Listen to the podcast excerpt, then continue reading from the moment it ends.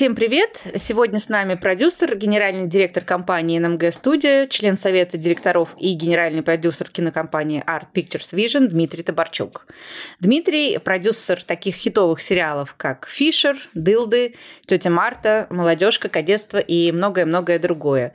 И сегодня мы поговорим о продюсировании сериалов. Как генеральный продюсер я э, участвую в отборе э, э, и в окончательном утверждении того контента, который мы принимаем решение запускать. Я являюсь э, выпускником одного из самых уникальных институтов в нашей стране.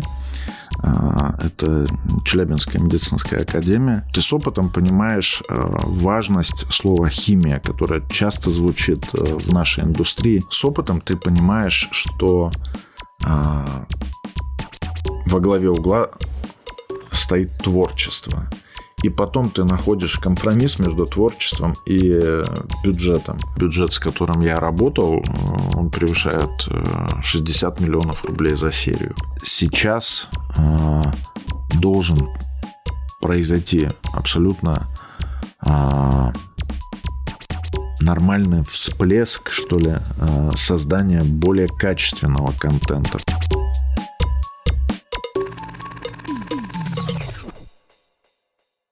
Дима, привет. Привет. Я бы еще добавил, наверное, такой сериал, как «Родком». Вот.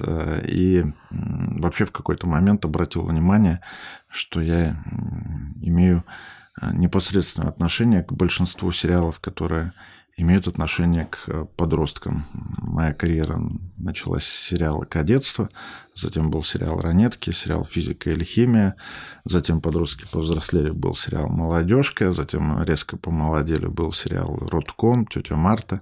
Вот, и ну, Неожиданно Фишер. А, вот, можешь тогда для тех, кто ну, меньше знает про индустрию, э, немножко развернуть, э, чем занимается продюсер, который делает сериалы, из чего, из каких составляющих эта работа состоит? Ну, есть, э, наверное, разные классификации продюсеров, в том числе и в телевизионной индустрии. Есть креативные продюсеры, это те, кто работают а, в основном с а, творческими креативными задачами. Есть линейные продюсеры, кто отвечает за тот или иной а, участок производственного процесса. Есть исполнительные продюсеры, это те, кто отвечает за более широкие задачи, связанные с производственным процессом. Есть генеральные продюсеры, в нашей стране а, в большинстве своем все-таки мы снимаем на текущий момент продюсерские сериалы и продюсерское а, кино. Генеральные продюсеры – это те, кто находит сценарий, либо генерят какую-то идею, привлекает сценариста первого, второго, третьего, в итоге принимают решение о том, что да, вот с этим сериалом мы входим производственный процесс, ищут режиссера, а, формируют основную часть творческой команды, утверждают кастинг. Это все генеральные продюсеры. Есть исполнительные продюсеры, те, кто собирают э, и формируют дальше команду, считает бюджет, запускает производственный процесс. Э, линейные продюсеры – это те, кто берут на себя участок не знаю, объем работы связан с договорами, с финансовым блоком, а, или есть продюсер постпродакшена, человек, который ведет весь монтажно-тренировочный период. Есть еще а,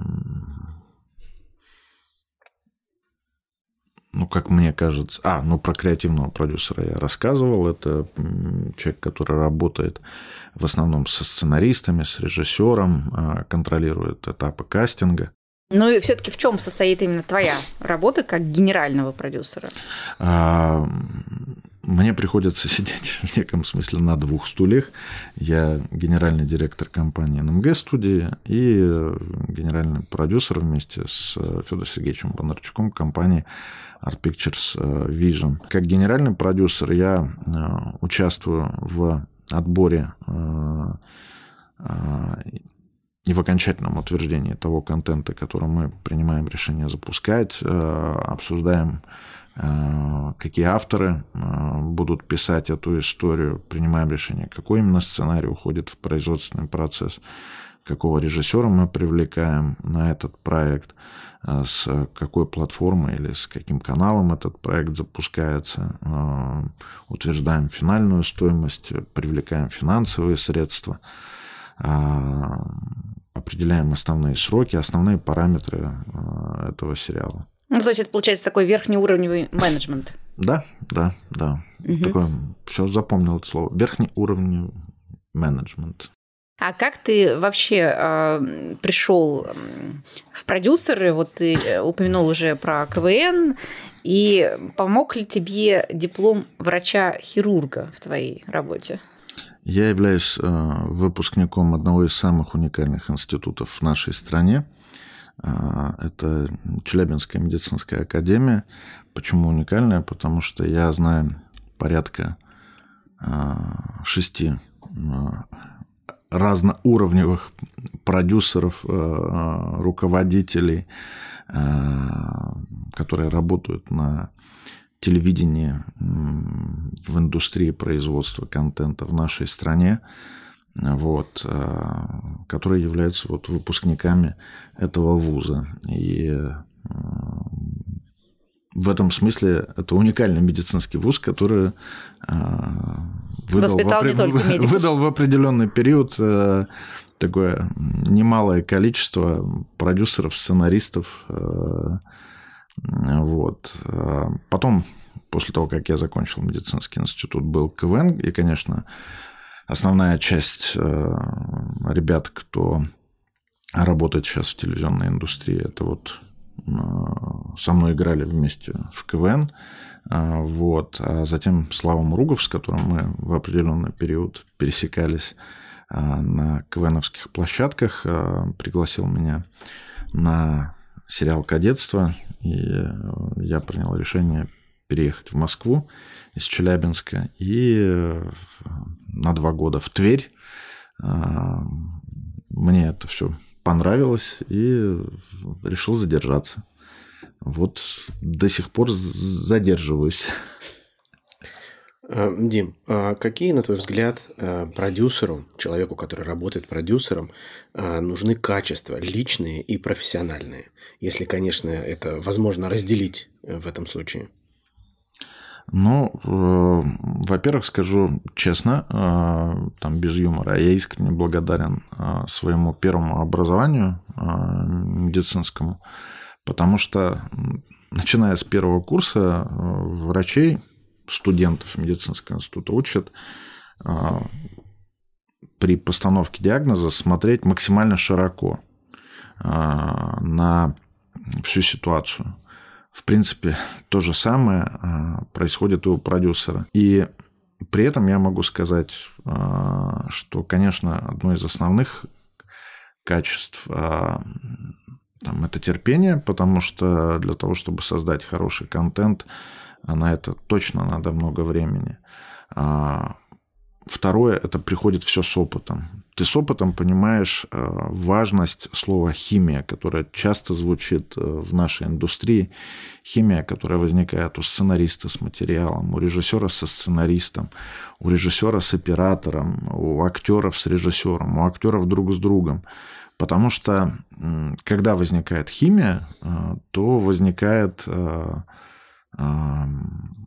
тот уникальный продукт, который, поверьте мне, находит своего зрителя. Ярким примером для меня является, прошу прощения, такие телевизионные сериалы, как «Кадетство», например, и «Молодежка», которые создавались с искренней любовью, с настоящей химией, как внутри группы, так и внутри вот э, всего сценарного материала.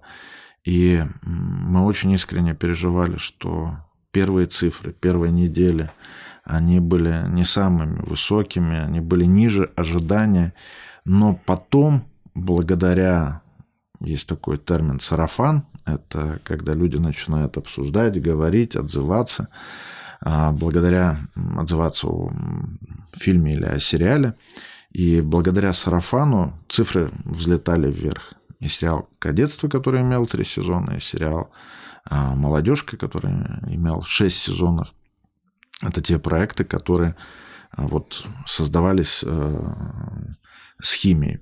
Последний сериал, вот, например, Фишер, это тоже настоящая химия со спорами, с... Вы не представляете, через какие споры э, проходила работа на площадке шоураннеров с режиссерами, шоураннеров с актерами. Но вот а, химия, она бывает разная. Она бывает с любовью, бывает с а, со спорами, как бы, но она все равно есть. И а, это очень важный момент в создании а, контента. Разумеется, это все приходит с опытом. Я уж не говорю о том, что на любом уровне продюсер должен уметь еще и творчески взглянуть на материал и вовремя обратить внимание на какие-то вещи, имеющие отношение не только к сухим цифрам к смете там, или к каким-то документам, или к тому, что появился некий продукт плейсмент неожиданно в кадре, э, но и задать вовремя вопрос, имеющий отношение, может быть, больше к творчеству. Ну вот, а в работе именно с творческими людьми, да, не с финансистами, одной химии достаточно или есть э, какая-то своя специфика в управлении творческими командами? Она точно есть. А, и у меня это все приходило с опытом. А, вообще с опытом, а, с опытом ты понимаешь, что во главе угла стоит творчество. И потом ты находишь компромисс между творчеством и бюджетом. И здесь услышать творцов авторов, креативных продюсеров, актеров, а, найти с ними общий язык – это очень важная а, вещь. И в моей жизни не раз были примеры, когда ты идешь на какой-то компромисс а, между творчеством и бюджетом, а потом где-то даже сожалеешь об этом. При этом речь идет не о буквальном, не в буквальном смысле, о деньгах каких-то, а, а о том, что надо было чуть больше потратить времени на определенные вещи. А можешь привести пример, ну вот не называя, естественно, конкретный фильм, о чем идет речь, например? Ну, речь идет о том, что вот, например, в э, кинопроизводстве есть показатель выработка в день. То есть мы должны снимать э, тот или иной проект за определенное количество смен, чтобы уложиться в бюджет. Столько-то минут в день обычно да, говорят. Ну, грубо говоря, ты должен снимать, там, не знаю, 7, 8, 9, 10, 12 минут в день, в зависимости от э, сложности проекта. И, разумеется, бывают какие-то форс-мажоры, связанные с тем, что э, там актер заболел или неожиданно пошел снег, э, значит, и где-то надо ускориться. И обычно вот этот момент, связанный с тем, что надо ускориться, он приходит на какие-то ключевые сцены. И иногда вот эти ключевые сцены режиссер говорит, нет, я не буду сейчас эту сцену снимать за час. Мне для того, чтобы ее снять, надо три часа. И ты где-то в приказном порядке приходишь и говоришь о том, что, ребят, у нас вариантов нету, как бы надо снимать сейчас. А потом смотришь на эту сцену, как она снята, и сожалеешь о том, что ты так сказал. А вот. С другой стороны, бывают примеры, когда режиссер говорит, я хочу снимать эту сцену вот там-то. И ты идешь навстречу режиссеру, а потом смотришь ну, на итоговый результат этой сцены, думаешь, а почему ее нельзя было снять э, в другой день, э, меньшим а, количеством меньшим э, количеством кадров. геморроя там а, и зачем мы ехали вот в ту деревню высоко в горы а, значит выезжая там за сутки до начала смены потратили кучу денег. Да такое тоже бывает. Это все приходит с опытом ты потом делаешь вывод о том что так я больше не буду работать с этим режиссером или я больше никогда не сделаю такой ошибки ну, есть вот большое количество нюансов. Это творчество, это вещь, э, которая иногда непредсказуемая. Сейчас ты говоришь о таком, а, знаешь, конфликте, столкновении между творческими задачами и реальностью, когда режиссер говорит, что ему нужно на съемку сцены три часа, а тебе объект освобождать через час. И вот вы как бы пытаетесь найти э, компромисс между этими двумя. Хотя, казалось бы, как можно найти компромисс с реальностью. Вот примерно это продюсер. Вот такого рода решение вопрос. Понимаешь, с одной стороны, да, э, нахождение компромисса между творчеством и реальностью. А с другой стороны, я могу сказать, что вот у меня сейчас на одном проекте, не буду говорить его название, классный комедийный проект, э, происходит нонсенс. Значит, э, ну, как бы мы ни говорили про творчество, у нас есть договор. Мы должны сдавать за определенные деньги, определенного качества продукт с определенным хронометражом. И вот такой волшебный, как так хочется сказать фразу «божий одуванчик» продюсер – начинает сдавать материал, и мы смотрим на хронометраж, и в э, первых двух сериях э, не хватает, назовем так, практически половины хронометража. Мы говорим, подождите, а где? Ну, то есть ты должен сдать серию хронометражом 24 минуты, а сдаешь хронометражом 13 минут, как бы. Вот. И человек говорит, ну это же вот классный материал? Я говорю, подожди, вопрос не в классности. А где, говорю, классного материала на 24 минуты, а не на 13 минут? И начинается разговор о том, что, вы знаете, это был непростой процесс, а, нам пришлось вот уговаривать актеров, вот актеры здесь не могли, а вот здесь с объектом была проблема. Но здесь вступает в силу разговор, что нахождение компромиссов э, между качеством и твоими обязательствами, как бы, он никогда не означает, что ты не должен выполнять свои обязательства.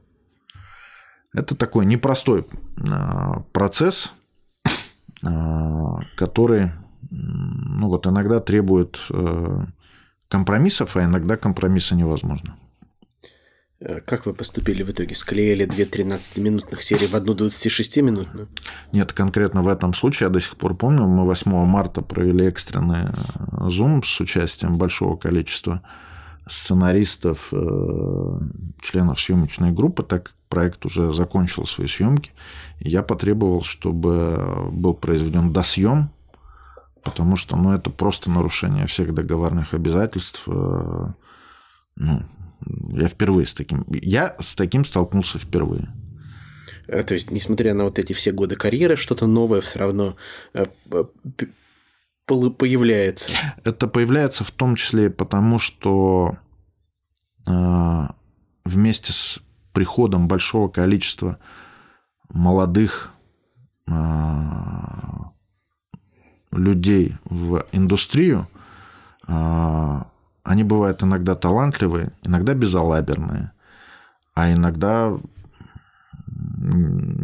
я не по отношению к тому человеку, кто выступил продюсером этого сериала, как бы, а иногда это просто ну, проходимцы, как бы, и мы сталкиваемся с тем, что люди приносят абсолютно космические сметы на абсолютно не заслуживающие этого, этой сметы продукт.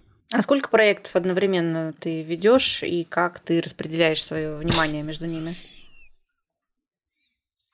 Ну, во-первых, еще раз, у нас достаточно большая команда, правда, которую мы сейчас э, постепенно увеличиваем.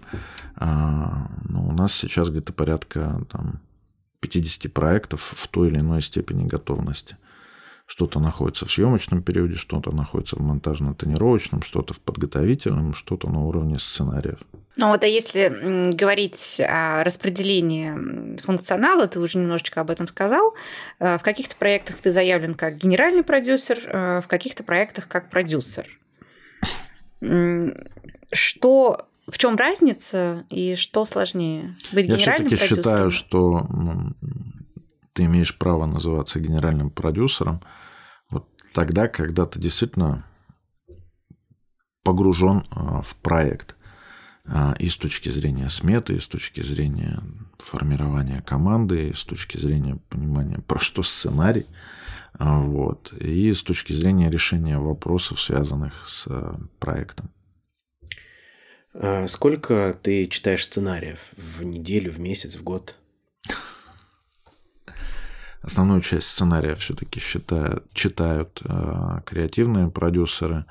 Э, я больше отвечаю за производственные процессы и достаточно часто смо- читаю всегда синопсис, арку, э, первые две серии. Э, а дальше в основном смотрю на производство с точки зрения э, либретто. Это документ, где мы смотрим на сценарий с точки зрения сцена, объект, режим, день-ночь, количество персонажей, что происходит.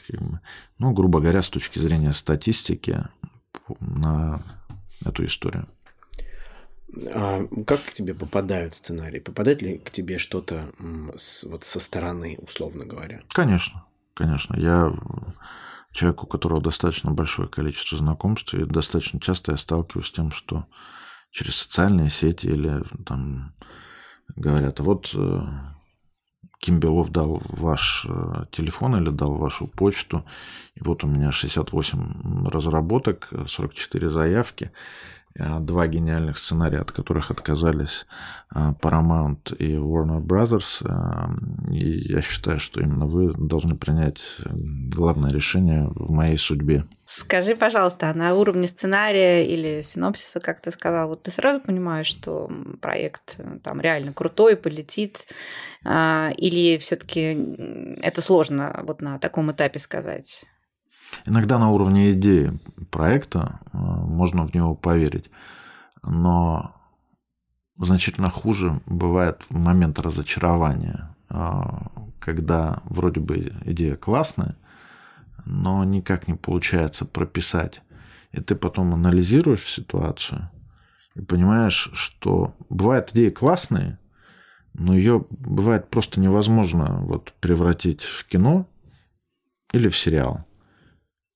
Или я, как генеральный продюсер, не нашел того человека, который э, это сделает.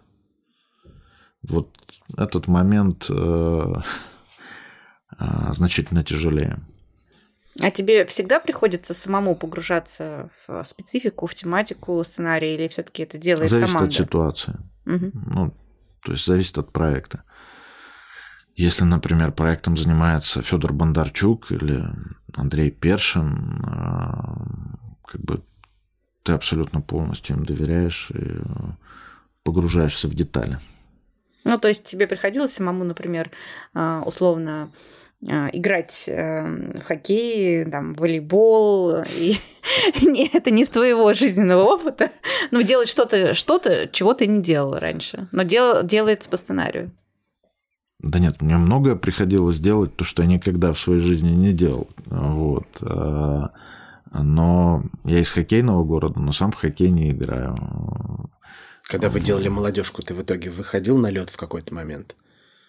Нет. Разве что вот выйти на то, чтобы сфотографироваться с тарелкой. Ты знаешь, я могу сказать, что э, один из таких прикольных моментов, э, связанных с молодежкой, ну вообще, чтобы вы понимали, как только объявляется кастинг на какой-нибудь э, проект, где есть ансамблевая история и связанная с молодыми актерами, актеры готовы на большие ухищрения, чтобы дойти до финала кастинга и пройти утверждение. И после первого сезона а, молодежки мы а, делали шапку. Это финальное мероприятие, когда закончились съемки. Вся группа собирается, отмечает окончание съемок, а, фотографируется и смотрят различные ролики, связанные с тем, как было тяжело снимать, как это было весело, значит. И мы сделали нарезку с кастинга, когда ребята, которые практически все дошли до финала. И были утверждены в сериал «Молодежка». Вот они приходят на кастинг, и один из вопросов – умеете ли играть в хоккей, стоите ли на коньках? И все с таким бравым видом – конечно, конечно, я стою на коньках. Я играл в детстве. Вау!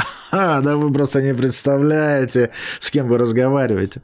И затем у нас, э, значит, после первого этапа кастинга у нас э, был тест э, по тому, как актеры умеют кататься на коньках. Мы арендовали большую ледовую площадку и порядка там ста с лишним актеров, э, значит, приехали, мы отсма... И было очень смешно смотреть, как вот эти ребята, кто говорили, как круто они катаются, значит, как они там падали, как э, спрашивали, а на какую ногу надевать этот конек. Вот. Э, и, разумеется, в итоге потом у нас был длительный период тренировок э, ребят актеров. Надо отдать им должное. Э, большинство из них максимально там вот серьезно отнеслись к поставленным задачам, ходили на тренировки. Больше того, ряд из них полюбили хоккей, играют сейчас в разных любительских командах. Это классно. А вот как раз хотела про это спросить. Э, что делать, если бюджет э, по факту э, превышает проект изначальный планируемый бюджет и вообще какой самый это, большой бюджет, с которым ты работал? Это тяжелый вопрос, потому что иногда проекты вынуждены останавливаться, ты находишь дополнительное финансирование. В ковидный год у нас мы снимали один из самых моих тяжелых проектов. Это проект про гоночную команду КамАЗ Мастер. А, и мы были вынуждены остановить съемки а, из-за ковида. Мы одними из первых вышли из ковидных ограничений запустили продолжение съемок, но при этом соблюдая вот то немыслимое количество ограничений, начиная от того, что ты тестируешь всю группу, там раз в три дня, мне кажется, так как мы работали с реальными спортсменами, которые э, имеют определенный статус, как бы, вот. Плюс у нас было постоянное э, приезды то одних, то других людей из Москвы, как бы на самолетах. И все это маски, тесты, тесты, маски. Кто-то заболел, повторное тестирование. Приходилось менять КПП, и затем это вот возвращаясь к неожиданным вещам, мы когда уже заканчивали съемки в Астрахани, мы понимали, что а, вот здесь рядом граница с Казахстаном, и а, мы хотели определенное количество смен снять э, на волшебной, изумительной, изумительно красивой территории западного Казахстана. Это э, полуостров Мангашлак, э,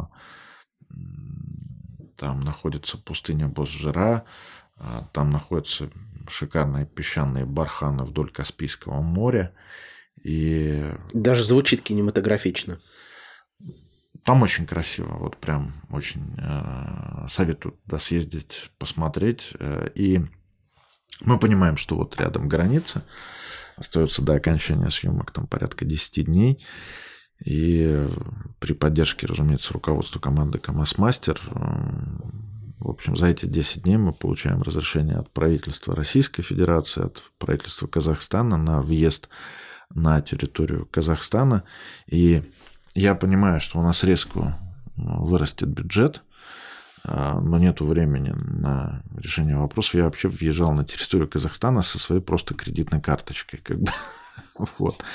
А, но при этом качество того материала, который мы там а, отсняли, мы сумели убедить инвесторов э, фильма в том, чтобы увеличить бюджет. И бюджет был увеличен. Ну, а какой все-таки самый большой бюджет, вот, который ты потратил на съемки твоей жизни, не называя проекта? Бюджет, с которым я работал, э, он превышает 60 э, миллионов рублей за серию. А вот. Средний бюджет, в котором мы сейчас работаем, он варьирует от 12 а, миллионов рублей за серию до там, 35 миллионов. А самый любимый проект совпадает с самым большим бюджетом?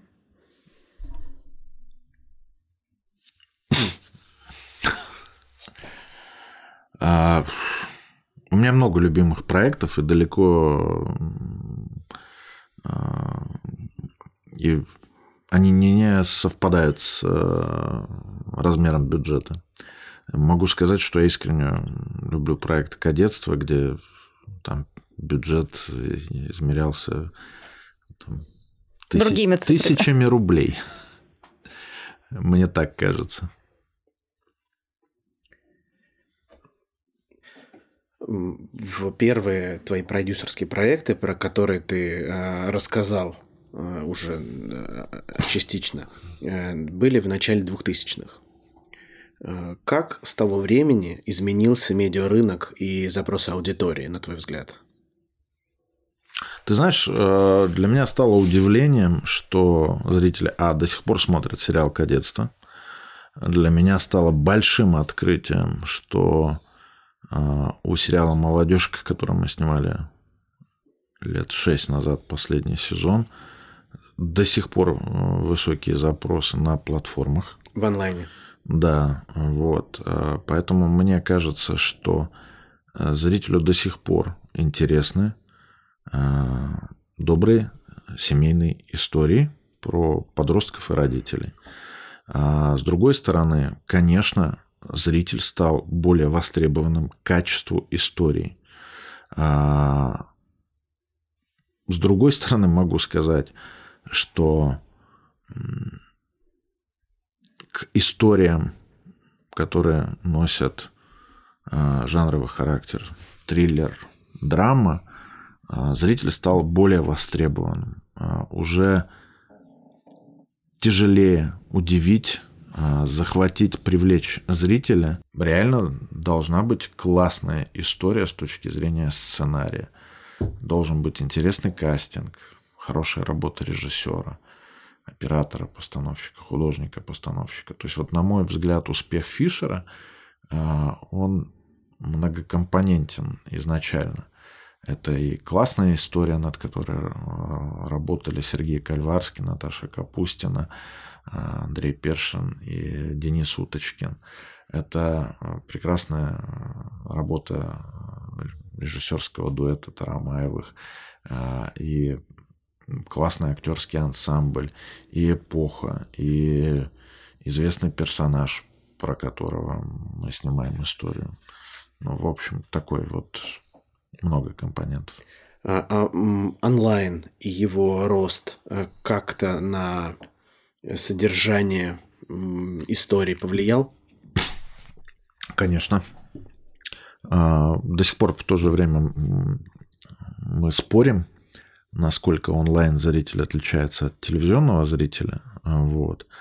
А, но ключевой момент, что онлайн-зритель платит за а, качество продукта. Поэтому в первую очередь ты максимально требователен и к сценарному материалу, и к кастингу, и к качеству проекта. Вот. И ты понимаешь, что для онлайн-платформы а ты можешь говорить а, ну, как бы более трушным языком. Скажи, пожалуйста, ты сказал, что зритель стал более требователен к контенту, ну, классные истории по-прежнему востребованы. Но а с чем тогда связан э, рост популярности ремейков, как и в России, так и во всем мире? Вот и Гарри Поттер, и папины дочки все снимают новые-новые версии. Папины дочки все снимают? Ну, многие снимают э, все, новые кто не версии. снимает Гарри Поттера. Да, все, все кто не снимает Гарри Поттера. А, почему классных историй, классных сюжетов стало меньше? Ну, ты же сам сказал, что вот очень много новых тем, которые можно. Во-первых, больше, э, больше шансов на успех. Вот. То есть все равно и на Западе, и э, в России ты понимаешь, что если ты заходишь на ремейк, то у тебя больше шансов на успех. А, у нас, в отличие от Запада, к сожалению, почему-то пока не развита история с э, экранизацией каких-то популярных книг. Ну, то есть это такие примеры есть. То есть у той же компании НМГС вместе с платформой Wing был проект «Зателки» по книжке Сергея Минаева. Вот. Но пока я не могу сказать, что это встало на те рельсы, которые есть на Западе. На Западе значительно больше книг экранизируется. Вот. Ну, просто в разы. Я, например, точно помню, что когда мы начали работать в компании Art Pictures Vision, мы купили права на экранизацию книжки Яны Вагнер «Вон к озера». Мы два с лишним года с разными сценаристами писали, переписывали сценарий, ходили по различным телевизионным каналам. Тогда не было платформ. И затем к нам пришел один из продюсеров, видимо, он знал чуть больше, чем мы, и предложил выкупить права на эту книжку. Но опять же прошло несколько лет, прежде чем в итоге вышел сериал «Эпидемия», который стал абсолютным хитом у которого было два сезона. А, какие фильмы и сериалы тебя самого вдохновляют, Дим? Сейчас понял, что никогда Дим не задавал этот вопрос. Хотя это по-настоящему интересно. Мне значительно ближе э, сериал «Молодежка», «Родком», «Тетя Марта», э, чем какой-нибудь жесткий триллер. Вот. С другой стороны, я сам с удовольствием погружаясь э, в мир э, исследования э, человеческой души и какие-нибудь тяжелые драматические истории. Вот. Но сериал, который вдохновляет, ты знаешь, там я, наверное, вот я сейчас с удовольствием а, посмотрел первый сезон «Жуков». Вот. Это просто какое-то вот прямо восхищение. А, при этом первая серия второго сезона меня разочаровала. А первый сезон, там, ну, просто ты вдохновляешься а, работой сценаристов, работой режиссера, актерского ансамбля. Вот классный продукт, он всегда вдохновляет. Вот я бы еще так сказал, что ты можешь смотреть сериал «Фишер» и восхищаться работой людей. Ты можешь смотреть э, сериал «Актриса» мне безумно понравился. Вот потому что он другой, потому что он отличается от э, большого количества проектов. Э, меня вдохновляют проекты, которые сделали те люди, в которых ты сам когда-то там в свое время поверил. Я вот с удовольствием слежу за творчеством Душана Глигорова. Я помню, как мы начинали общение с этим режиссером. А, вот. Э, я с удовольствием посмотрел сериал «Капельник», который снял Илья Аксенов, э, с которым мы тоже, вот, как мне кажется, вот я стоял у истоков э, карьеры этого парня. При этом мы с Ильей один раз поработали. Вот. Э, ну, вот это вдохновляет. Ну, окей. Скажи, пожалуйста, Дим, сейчас в тренде а, производство продукта между партнерами, между несколькими онлайн-платформами э, или онлайн-платформа плюс э, канал. И там часто иногда бывают даже конкуренты участвуют да, в производстве одного продукта. А, у тебя тоже есть такой опыт. А, есть, эм, случается ли такое, что происходит некая ситуация передергивания одеяла друг на друга, либо это как-то все заранее прописывается, и таких ситуаций не происходит? Ну, во-первых, все в договоре не пропишешь. Э, разумеется, ты с этим сталкиваешься достаточно часто, поэтому большие производители очень часто производят на свои и потом уже а, торгуют правами. А, либо ты имеешь а, у себя на руках козырь, это такого серьезного режиссера, шоураннера, там, не знаю, как Андрей Першин или Федор Бондарчук, и уже платформы перестают сильно спорить друг с другом угу. и навязывать свою точку зрения с точки зрения кастинга, с точки зрения содержания сценария. Ну а так это происходит постоянно. Как только ты входишь в а, какое-то взаимодействие, иногда возникают споры. И вот их разрешить – это отдельная история. Скажи, пожалуйста, из того, что можно рассказать, что сейчас в, в работе в НМГ-студии у Art Pictures? А, мне кажется, у нас сейчас готовится к выходу один из самых а, таких масштабных и серьезных проектов. У нас находится в съемочном периоде несколько проектов а, очень интересных, и мне кажется, зрители будут э, довольны. Есть какой-то проект вот у тебя, знаешь, который проходил бы по категории проект мечты, какой-то, который ты вот хотел бы реализовать, но по каким-то причинам это а, из года в год не получается, там бюджет. Ну вот уже несколько лет я а, пытаюсь подхожу к истории про усыновление, как бы, то есть э, э, я каждый раз думаю, что это должно быть с точки зрения жанра. Мне Э, экспериментирую с разными авторами, как бы ну, большинство людей, э, работающих в нашей индустрии, они либо вдохновляются каким-то э, героем из истории, либо чем-то из личного опыта. Вот. У меня в данном случае как бы вот я вот пока вот пробую что-то такое э, вот про такую непростую тему, как э, приемные дети, усыновление, как бы, э, потому что мне кажется, это тема интересная с точки зрения столкновения характеров, вот, и веселых испытаний, вот. Ну, вот эта тема, в которой хочется высказаться. Как ты думаешь, а, за счет э, чего мы в этом году как индустрия можем сделать рывок и что вообще поменяется в нашей индустрии а, в периоде там ближайших пяти лет? Ну, во-первых, а, сейчас появился такой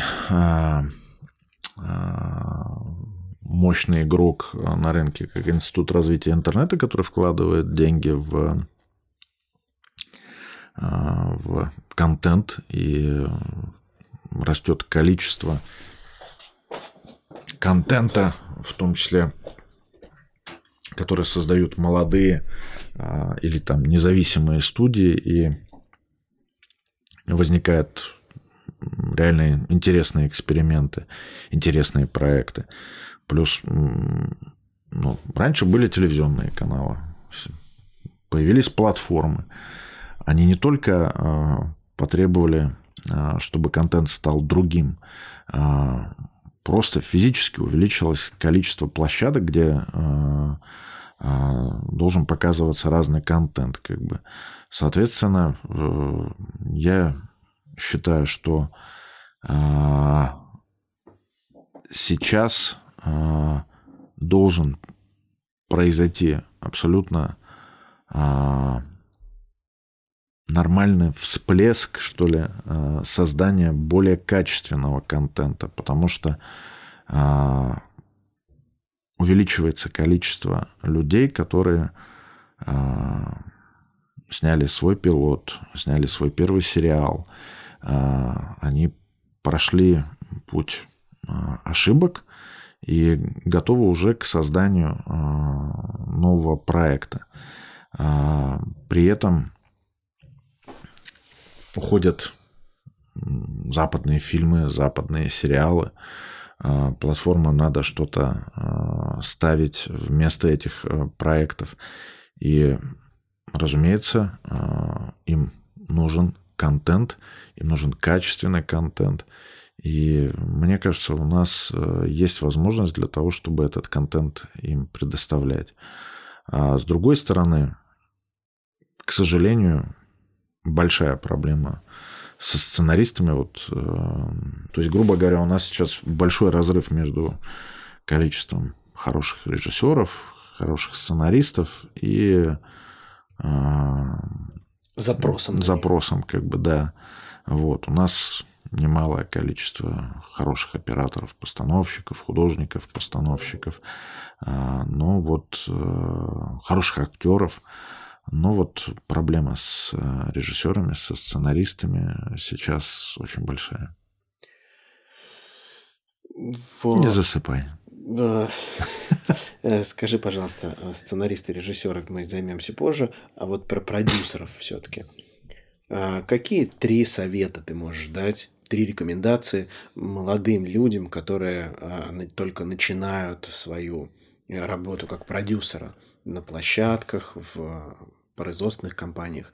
Три рекомендации Дмитрия Табарчука начинающим продюсерам. На мой взгляд, продюсер – это большая ответственность. И просто сразу примите на себя весь груз ответственности а, за проект. Продюсер не может сказать, что а, ну, здесь все вопросы к, к реквизиту, к художнику-постановщику. Если ты действительно продюсер, то ты отвечаешь за проект, в моем понимании, э, вместе с режиссером. Это такая вот ответственность на двоих. Второе. Если вы учитесь на продюсера с точки зрения производства, с точки зрения производства, там, да, а, как можно больше уделяйте а, внимания еще своей творческой компетенции – Потому что сейчас в наш э, век э, это очень важная вещь. Э, не просто сказать о том, что ну, здесь вот пускай за все за это отвечает там креативный продюсер. Надо понимать, что твоя творческая компетенция это тоже важная составляющая там, того, за что ты отвечаешь. Для этого нужно читать, смотреть, правильно? Ну, конечно, конечно. Вот. И третий момент. А, не бойтесь экспериментировать. А, я очень часто сталкивался в своей жизни с тем, что а, совершенно не обязательно иметь большой бюджет для того, чтобы снять ту или иную сцену, тот или иной проект. А, важно не бояться экспериментировать и иногда нарушать э, какие-то правила э, для того, чтобы э, что-то снять. Отлично, Дима, спасибо тебе огромное. Спасибо, Не за что. Спасибо, Дим, что нашел время. Нашел время. Среди 50 проектов.